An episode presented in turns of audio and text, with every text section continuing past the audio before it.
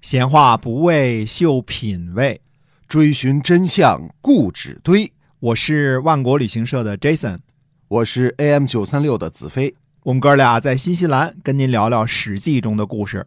各位听友，大家好，欢迎收听《史记》中的故事。新西兰万国旅行社的 Jason 啊，我们一直在这陪着您。那么，再给您介绍一下我们的线上购物超市万国到家哈、嗯，是的，呃，万国到家呢，大家只要是在微信当中搜索“万国到家”，然后就可以看到里边，您找到其中呢有“邮寄中国”或者“直邮中国”字样的，你就可以购买。对，那么上次呢说了新西兰的羊肉啊，新西兰羊肉比较有名，这次我们说说牛肉。嗯，牛肉呢，新西兰也是非常有名，我们新西兰人一个人平均有八头牛。哦平均值挺富裕了，我一头都没有 啊，啊， 这个，子飞也没有， 我也没 有没有。但是新西兰主要的牛呢是奶牛，啊嗯，，奶对，牛呢生产牛奶，然后对制成奶粉，在国对际上销售啊。这也是很有名的哈。哎嗯，但是也有很大成分的肉牛，嗯呃，这个洋人对这个牛这个事情分析的很到位啊，嗯、我在中国的时候就没有听说过那么多关于牛的不同的部位的这个名词儿，对，嗯，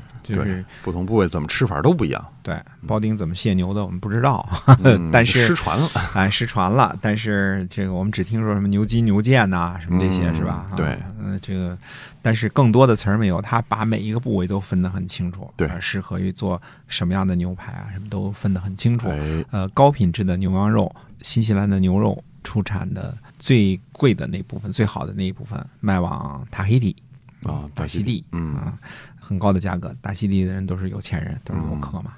那么今儿还是接着讲《史记》中的故事。好，嗯，我们现在讲呢，说在公元前呢二百六十六年到公元前二百六十年之间的这段的故事呢，这几年是个相对比较平缓的年份儿啊，这五六年啊，嗯，相对平缓。我们说呢，也是暗潮汹涌，所以我们就抽时间呢介绍介绍当时的主要人物，比如说呃信陵君呐、春申君呐、然后魏王啊。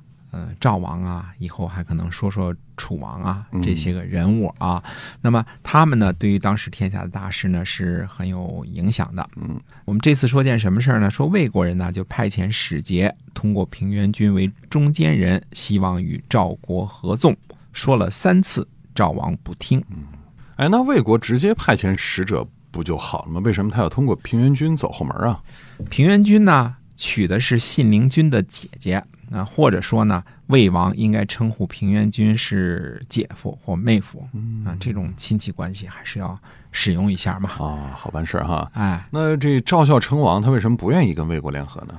赵国是天下的强国呀，地位仅次于秦国而已，仅次于秦国啊，是最能打的国家。嗯相比较之下呢，现在魏国的魏安喜王啊，再强，那他也是个小国，土地面积和人口数量上来说呢，呃，那赵国比魏国可强的多了去了。嗯，赵孝成王自己呢是大国的君主，哪里愿意与魏国绑在一起啊？啊，那么使者出来之后呢，就遇见了于清，哎，于清不是逃到大梁写书去了吗？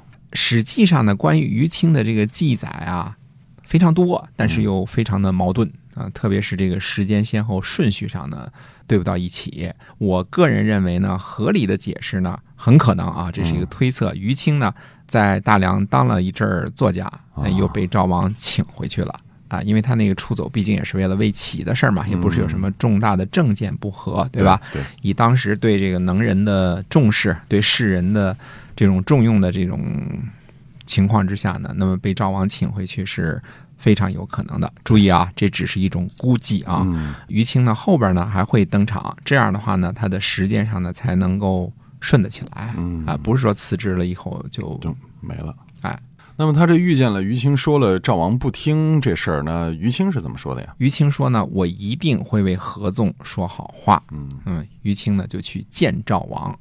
赵王说呢，说如今平原君为魏国请求合纵，寡人不听，先生您认为如何呢？那于清说呢，说魏国不对。嗯赵王说是啊，所以寡人不听呢。嗯 于清说呢，大王也不对。嗯，赵王就问说为啥呀？嗯，是，嗯，那于清回答说呢，说凡是强弱两方合起来办事儿合作啊，嗯强大的一方得利，弱小的一方受祸害那呃现在呢，魏国请求合纵，而大王不听，这是魏国在追求祸害，而大王在躲避利益啊。所以微臣说呢，大王也错了。哦，哎，那看起来魏国和赵国合纵这次应该是成功了，是吧？哎，我也这样认为。就这里呢，真的要感谢这位于青啊，嗯，太会说话了，啊，对。嗯那于清说的不对吗？呃说的很对啊。嗯就一般强弱联合，弱的一方总是要吃点亏嘛，对吧？这是一种对普遍现象，对吧？嗯，呃，你势力弱嘛，无可奈何。大股东总是说话的权利多一些，小股东的话语权呢就少一些，必须得配合。这个说的是没错的。但是呢，如果赵国一定得利，却也未必啊。这里这是一个不完全论述啊，这是一个逻辑上有陷阱的一个典型。我们这儿不去深究它这个中间深层的东西啊，单说这个于清回答的这个漂亮的原因。嗯，哎，这倒是得分析分析啊，嗯嗯，因为值得。赵王呢已经明显的拒绝了平原君三次。啊，嗯平原君是谁呢？平原君是弟弟，是赵国的大贵族，仰视三千啊，有的是人才，嗯，而而且有的是权势。赵王能够拒绝他三回，可见赵王的意志是相当的坚定的。那如果于清想要改变赵孝成王的这个思维定势，那是非常难的，可以说是难于上青天。嗯你想想这事儿，大猫已经说了三回都对他都拒绝了，嗯，就说明那就铁了心了，是吧？那对的，哎，那所以从这个赵王的实际行动上，他就能看出来。那说服不行呢，于清就采取了先同意对方观点的方式，嗯告诉赵王，魏王错了，嗯，这我跟你是一致的啊。呃，这个在谈判上呢，也是要大家注意的是，要先求得和对方站在同一立场。平常我们说你是哪儿人呢？啊，我跟你是老乡，那哎老乡呢就有一个一致性了，对吧？对对对，嗯、你喝什么？你喝拿铁，那我也来杯拿铁。哎，这咱俩有了一致有一致性。性嗯那将来呢，一致性是有惯性的，你就更容易说 yes，、嗯而不太容易不太容易说出 no 来，对吧？对谈判的时候要取得对方的一致性。这太绕了，直接说我也赞成合纵。那么，请大王呢听平原君的意见。嗯哎，是有点绕，但是不能这么说。嗯，他这个绕呢值得啊、如果只是说是这个我赞成嗯平原君的意见啊，那你猜测一下赵相成王第一个反应是什么？哎他要直接这么直不愣眼说的话，赵孝成王肯定觉得你小子跟平原君俩是一伙的，你是不是事先见过平原君了？哎对，没错儿嗯。哎，于清呢是来说服赵王的，随时保持着这个是主线儿，对吧？？对，哪能一开口就把自己放在对立面呢？嗯哎那肯定说你来杯拿铁，我也来杯拿铁，对吧？所以于清说呢，魏国错了。嗯说了这一句，这个马上谈话的这个气场就改变改了变了啊！啊，因为魏王会想，你看是吧嗯？这个于清也说魏国错了，嗯平原君是不对的，对吧？但是同时呢。嗯，他就把于清当做自己一波的了。嗯那既然是于清先生也同意，那说明我赵王是对的呀。对啊，这么有本事的于清先生也认为是魏国错了。嗯，那么赵王以为于清和他是一伙的，哎，人和人之间相处呢，很多具体说话的内容呢，其实早就忘记啊啦。不过呢，只会留下一个印象：嗯这人不讲理，这人很粗鲁，这人很懂行，这人是个文人，嗯会留下这么一个印象啊。对那么，正在赵王洋洋得意、笑得合不上嘴儿的时候，于情就加了一句：“大王，你也错了。”嗯，嗯，等到赵王这时候，赵王的表情应该是吃惊的啊。嗯等到吃惊的时候，于青突然抛出这句话，那留下的印象是什么呢？咱们还是一伙的，只啊是我在小的地方呢，帮您找不着吧啊啊，嗯找个更加合适的一个方案。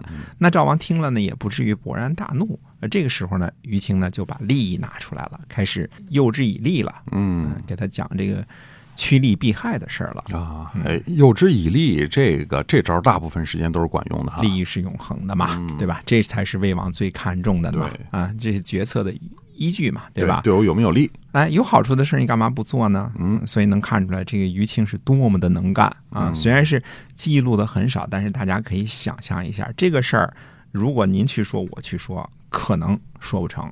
对，就直接让赵王给撅回来了。那你想嘛，已经聚了三回了，大猫已经聚了三回的时候，你怎么把他说服嘛？这事儿，对，哎，连平原所君以都拒了。啊，这其中就是对话很简短，但是其中有很高深的计谋和说话的技巧，他对这个可能于清对人性的了解非常的透彻哈。啊太厉害了嗯，对吧？那么赵魏这两个国家呢，是合纵的话呢，是合纵的基础，因为韩国现在已经是不怎么站得起来了，嗯对吧？前线上就剩下赵魏两个国家了，这两个国家如果没有共识呢，那合纵就是瞎掰，对对吧？嗯根本就没有任何的基础。哎，啊，所以我们看看这个时候呢，由于秦国改变策略了，那么魏赵呢也开始改变策略，开始搞合纵了。那下一步这个情势会怎么发展呢？那么下回跟大家接着说。好，我们的节目呢是由新西兰万国旅行社的 Jason 为您讲的，请大家呢也持续关注我们的节目，同时关注我们的线上购物超市万国到家。很简单，打开您的微信，嗯搜索一下万国到家就可以喜了。欢的东西微信支付就可以了对，然支后付也很快递方便直接送到您家里去。没错，嗯都是百分之百新西兰产的这个，类似于像牛羊肉啊、海鲜啊、新鲜的这个时令的蔬果啊什么的哈，嗯，质量品质都是一流的。那么对您的可以关注一下。好，那么我们今天啊，这个《史记》中的故事先跟您讲到这儿，下期节目再会。再会。